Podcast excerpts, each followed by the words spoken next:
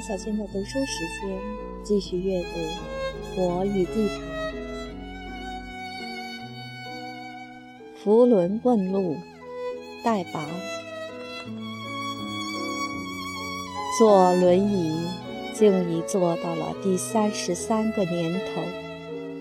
用过的轮椅也近两位数了，这实在是件没想到的事。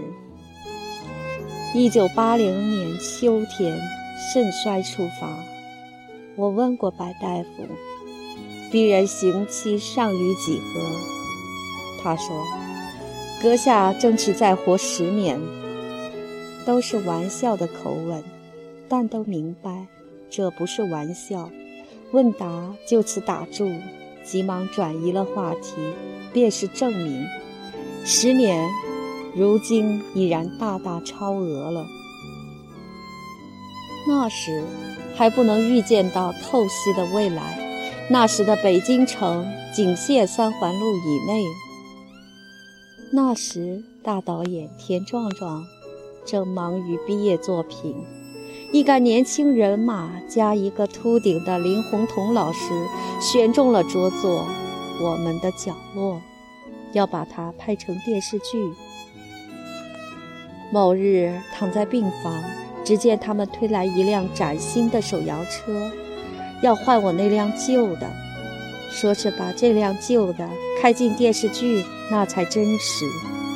手摇车，轮椅之一种，结构。近似三轮摩托，为动力是靠手摇。一样的东西换成新的，明显值得再活十年。只可惜出院时，新的又换回成旧的。那时的拍摄经费比不得现在。不过呢，还是旧的好。那是我的二十位同学和朋友的合资馈赠。其实是二十位母亲的心血，儿女们都还在插队，哪儿来的钱？那轮椅我用了很多年，摇着它去街道工厂干活，去地坛里读书，去知青办申请正式工作，在大街小巷里风驰或鼠窜，到城郊的旷野上看日落星出，摇进过深夜。也摇进过黎明，已经摇进过爱情，但很快又摇出来。一九七九年春节，摇着它，柳青骑车助我一臂之力，撑一路北风。我们去春雨编辑部参加了一回作家们的聚会，在那儿，我的写作头一回得到认可。那是座古旧的小楼。又窄又陡的木楼梯，踩上去咚咚作响。一代青年作家们喊着号子，把我连人带车抬上了二楼。斯是陋室，脱了漆的木地板，受过潮的木墙围，几盏老式吊灯尚存几分贵族味道。大家或坐或站，一起吃饺子，读作品。高谈阔论或大放厥词，真正是一个激情燃烧的年代。所以，这轮椅殊不可以断有情。最终，我把它送给了一位更不容易的残哥们儿。其实，我已收获几笔稿酬，买了一辆更利远行的电动三轮车。这电动三轮利于远行不假。也利于把人撂在半道儿，有两回都是去赴苏伟家的聚会，走到半道儿，一回是链子断了，一回是轮胎扎了。那年代又没有手机，愣愣的坐着想了半晌，只好侧弯下身子去转动车轮，左轮转累了，换只手再转右轮。回城时有了救兵，一次是陈建功。一次是郑万龙骑车推着我走，到家已然半夜。链子和轮胎的毛病自然好办，机电部分有了问题，麻烦就大。幸有三位行家做我的专职维护，先是瑞虎后是老鄂和徐杰。瑞虎出国走了，后二位接替上。直到现在，我坐下这辆电动轮椅，此物之妙。随后我会说道：出了毛病，也还是他们三位的事儿。瑞虎在国外找零件儿，老鄂和徐杰在国内施工，通过卫星或经由一条海底电缆，配合得无懈可击。两腿出废时，我曾暗下决心，这辈子啊，就在屋里看书，哪儿也不去了。可等到有一天，家人劝说着把我抬进院子，一见那青天朗照，杨柳和风，决心即刻动摇。又有同学和朋友们常来看我，带来那一个大世界里的种种消息，心就越发的活了。设想着，在那久别的世界里摇着轮椅走一走，大约也算不得什么丑事。于是有了平生的第一辆轮椅，那是邻居朱二哥的设计。父亲捧了图纸，满城里跑着找人制作，跑了好些天，才有一家黑白铁加工部肯于接受。用材是两个自行车轮、两个万向轮，并数根废弃的铁窗框。母亲为他缝制了坐垫和靠背。后又求人在其两侧装上支架，撑起一面木板，书桌、饭桌乃至吧台就都齐备。倒不单是图省钱，现在怕是没人会相信了。那年代连个像样的轮椅都没处买，偶见医疗用品商店里有一款，其昂贵与笨重，都可谓无比。我在一篇题为《看电影》的散文中也说到过这辆轮椅。一月大雪未停，事先已探知手摇车不准入场电影院，母亲便推着那辆自制的轮椅送我去。雪花纷纷的还在飞舞，在黄昏的路灯下，仿佛一群飞蛾。路上的雪冻成了一道道冰棱子。母亲推得沉重，但母亲心里快乐。母亲知道我正打算写点什么，又知道我跟长影的一位导演有着通信，所以他觉得推我去看这电影是非常必要的，是件大事儿。怎样的大事儿呢？我们一起在那条快乐的雪路上跋涉时，谁也没有把握，为朦胧的都怀着希望。那一辆自制的轮椅寄托了二老多少心愿。但是下一辆真正的轮椅来了，母亲却没能看到。下一辆是《丑小鸭》杂志社送的一辆正规并且做工精美的轮椅，全身的不锈钢，可折叠、可拆卸，两侧扶手下各有一金色的福字儿。除了这辆轮椅，还有一件，也是我多么希望母亲看见的事儿。她却没能看见。一九八三年，我的小说得了全国奖，得了奖，像是有了点资本。这年夏天，我被邀请参加了丑小鸭的青岛笔会。双腿瘫痪后，我才记起了立哲曾教我的不要脸精神，大意是：想干事儿，你就别太要面子。就算不懂装懂，哥们儿，你也得往行家堆儿里凑。立哲说这话时，我们都还在陕北，十八九岁，文革闹得我们都只上到初中。正是靠了此一不要脸精神，赤脚医生孙立哲的医道才得突飞猛进，在陕北的窑洞里做了不知多少手术。被全国顶尖的外科专家叹为奇迹，于是乎，我便也给自己立个法：不管多么厚脸皮，也要多往作家堆里凑。幸而除了两腿不仁不义，其余的器官都还按部就班，便一闭眼，拖累着大伙儿去了趟青岛。参照以往的经验，我执意要连人带那辆手摇车一起上行李车厢，理由是下了火车不也得靠它。其实全中国的出租车也未必能超过百辆，书生兄便一路陪伴。谁料此一回完全不似以往，上一次是去北戴河。下了火车，有干铁生骑车推我至宾馆。行李车厢内货品拥塞，密不透风。书生心脏本已脆弱，只好于一路挥汗谈笑之间，频频吞服速效救心。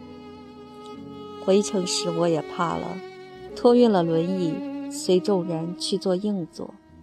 进站口在车头，我们的车厢在车尾。身高马大的树刚兄背了我走，先还听他不紧不慢地安慰我，后便只闻其风香也似的粗喘。待找到座位，偌大一个刘树刚，竟似只剩下了一张煞白的脸。丑小鸭不知现在还有没有那辆福字牌轮椅，理应归功其首任社长胡石英。见我那辆手摇车，台上台下着实不便，他自言自语道：“有没有更轻便一点的？也许我们能送他一辆。”瞌睡中的刘树生急忙弄醒自己，接过话头：“行啊，这事儿交给我了，你只管报销就是。”吴石英欲言又止，那得多少钱呀？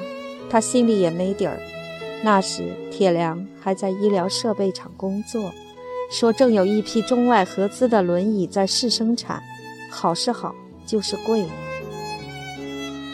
树生又是那句话：“行啊，这事儿交给我了，你去买来就是。”买来了，四百九十五块，一九八三年呀。据说胡社长盯着发票，不断的炸舌。这辆福字牌轮椅开启了我走南闯北的历史。其实是众人推着、背着、抬着我去看中国。先是北京作协的一群哥们儿送我回了趟陕北，见了久别的清平湾。后又有洪峰接我去长春，领了个奖。父亲年轻时在东北林区待了好些年，所以沿途的大地名听着。都耳熟，马原总想把我弄到西藏去看看。我说下了飞机就有火葬场吗？吓得他只好请我去了趟沈阳。王安忆和姚玉明推着我逛淮海路，是在1988年。那时他们还不知道，所谓给我妹妹挑件羊毛衫其实是借口。那时我又一次摇进了爱情，并且。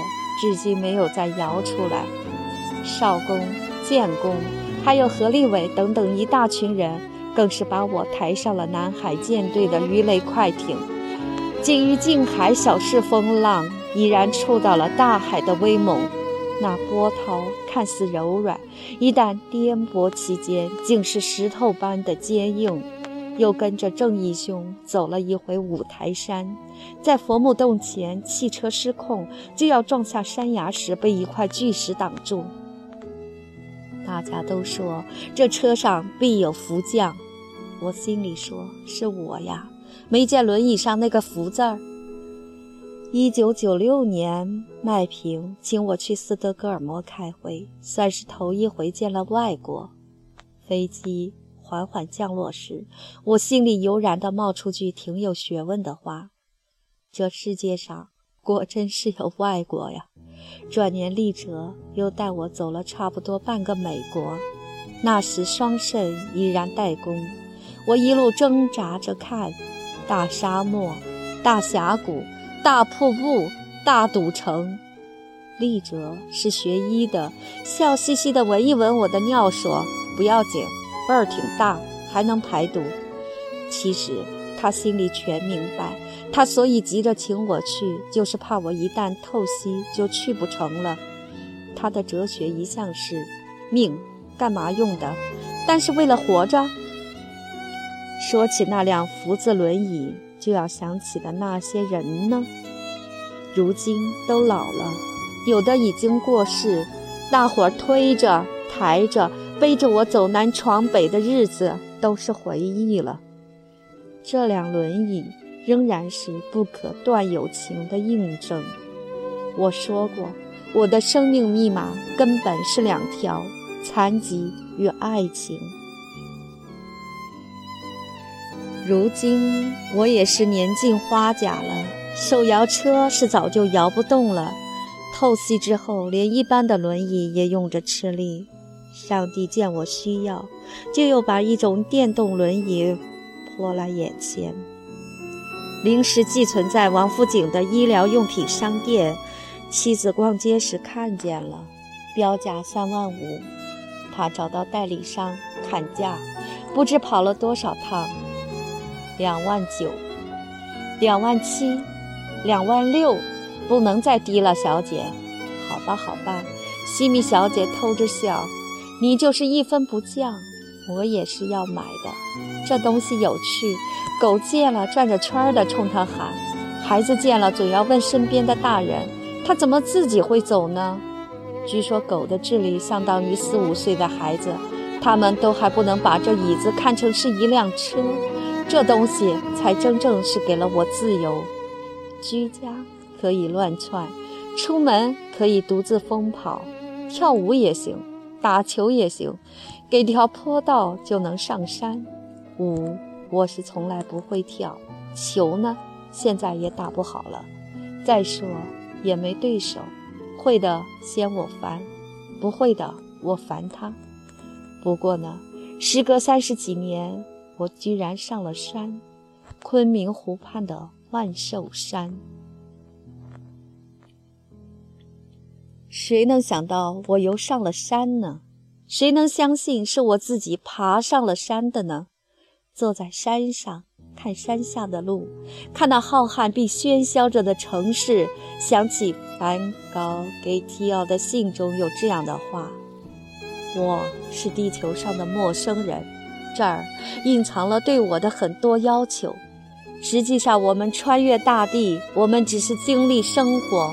我们从遥远的地方来到遥远的地方去，我们是地球上的朝拜者和陌路人。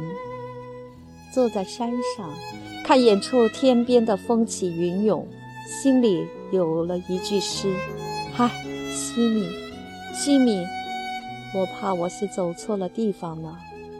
谁想却碰见了你。若把梵高的那些画加在后面，差不多就是一首完整的诗了。坐在山上，眺望地坛的方向，想那园子里有过我的车辙的地方，也都有过母亲的脚印。想那些个又是雾罩的清晨，又是骄阳高悬的白昼；想那些个在老柏树旁停下，在草地上，在颓墙边停下，又是处处虫鸣的午后，又是鸟儿归巢的傍晚。想我曾经的那些个想，我用纸笔在报刊上碰撞开的一条路，并不就是母亲盼望我找到的那条路。母亲盼望我找到的那条路到底是什么？有个回答突然跳来眼前：福伦问路。是啊，这五十七年，我都干了些什么？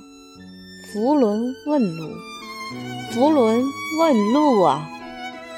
但这不仅仅是说，有个叫史铁生的家伙扶着轮椅。在这颗星球上询问过究竟，也不只是说史铁生这一处陌生的地方，如今我已经弄懂了它多少。更是说，譬如法轮常转，那轮与转，明明是指示着一条无限的路途，无限的悲怆与友情，无限的蛮荒与惊醒。以及靠着无限的思问与祈告，去应和那存在之轮的无限之转。